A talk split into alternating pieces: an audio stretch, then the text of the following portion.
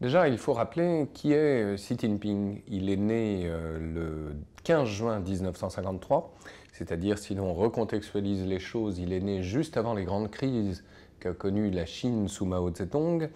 Et on le sait, il est à la fois secrétaire général et président de la commission militaire centrale du Parti communiste chinois depuis 2012 contre euh, son détracteur et rival de l'époque au sein du Politburo, le dénommé Bo Xilai, et depuis 2013, il est président de la République populaire de Chine. Alors rappelons en quelques mots euh, son parcours, qui est un parcours assez euh, symptomatique de l'élite dirigeante de ce pays. D'abord, c'est un fils de prince, comme on dit. C'est-à-dire qu'il était le fils de Tsi Jong-sun, qui euh, était un rival à sa manière de Mao Tse-tung, qui a été mis à l'index par le même Mao,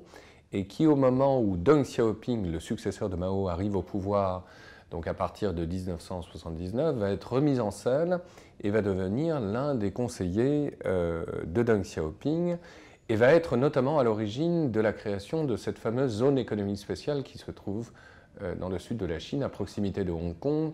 euh, la zone de Shenzhen. Donc réformateur réputé comme tel. Et son fils,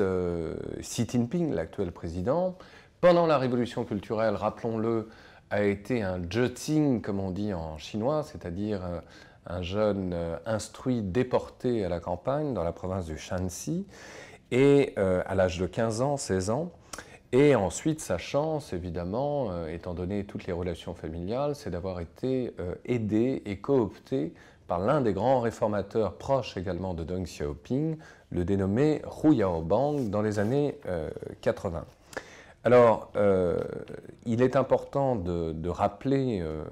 l'état du fonctionnement même du Parti communiste chinois sous la présidence de Xi Jinping, parce que, on le sait, depuis le début du mois de mars, les deux chambres de l'Assemblée nationale populaire se sont réunies, et l'on sait aussi que les futures nominations euh, des hauts cadres dignitaires vont, être, vont avoir lieu justement dans, dans les semaines euh, après justement la réunion de ces deux assemblées. Et surtout, il y a une échéance évidemment très très importante, celle qui aura lieu à l'automne prochain et euh, qui aura trait donc à la réunion du Congrès, le 19e du nom, euh, qui est très important parce que c'est un congrès qui s'est réuni tous les cinq ans et qui fixe dans tous les domaines, économiques, politiques et autres, les objectifs de la Chine.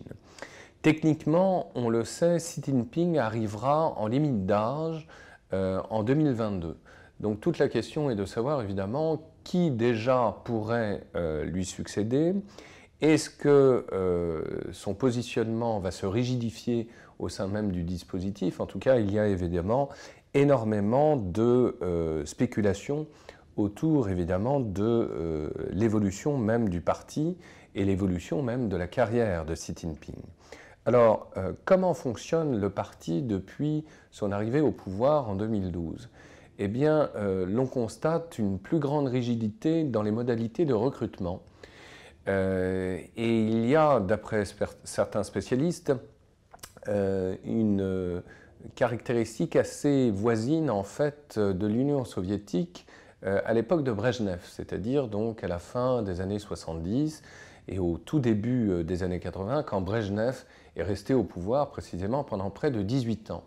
Est-ce que Xi Jinping, c'est la grande question, euh, prend la même trajectoire qu'un euh, Brejnev C'est-à-dire, pour poser la question autrement, est-ce que malgré la lutte entreprise officiellement par Xi Jinping et son équipe contre la corruption,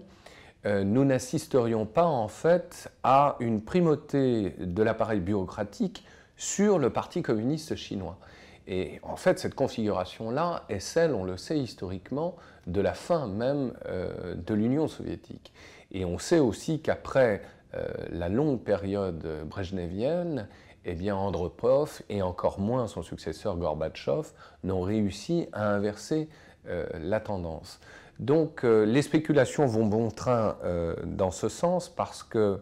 l'on se rend bien compte que depuis Xi Jinping, en définitive, euh, on assiste à une forme de népotisme dans,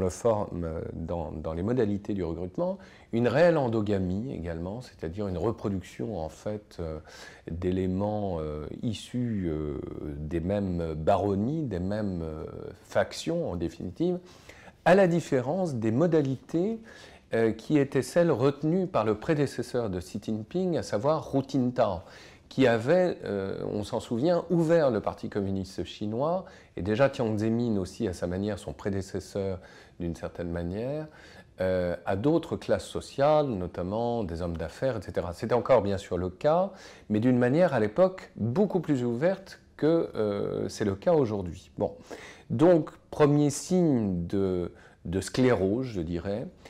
premier signe d'inquiétude réelle, et ce que l'on constate aussi, c'est que euh, ce parti qui fonctionne en réalité euh, comme une organisation léniniste, hein, c'est-à-dire avec une forme de démocratie euh, en interne, mais de démocratie qui n'en est pas moins réelle, hein, c'est-à-dire que vous devez avoir une décision unanime entre les membres de la cellule du parti, que ce soit au plus bas de l'échelle du parti qu'au sommet même du parti. Hein. Donc, évidemment, le terme peut être contesté, mais il y a une certaine forme de démocratie léniniste dans cette modalité euh, de, fonctionner. Et donc on sait que euh, ces cellules qui sont à l'origine, en tout cas à l'époque de Jiang de Hu Jintao, de réels débats euh, de nature à la fois sociale et politique entre les membres du parti, tendent elles-mêmes à se rigidifier, à devenir de plus en plus orthodoxes et dans le jargon euh, des communistes chinois, on parle de Minsu Hui, c'est-à-dire donc euh, de, meetings euh, sur la vie démocratique qui sont en fait des séances d'autocritique et d'auto-dénigrement. donc on a vraiment l'impression que le système finalement tourne en rond et que de ces réunions ne sort pas grand-chose d'innovant.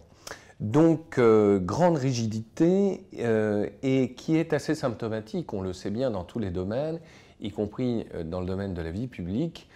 d'une reprise en main de l'ensemble du système. récemment, on apprenait notamment dans Le Monde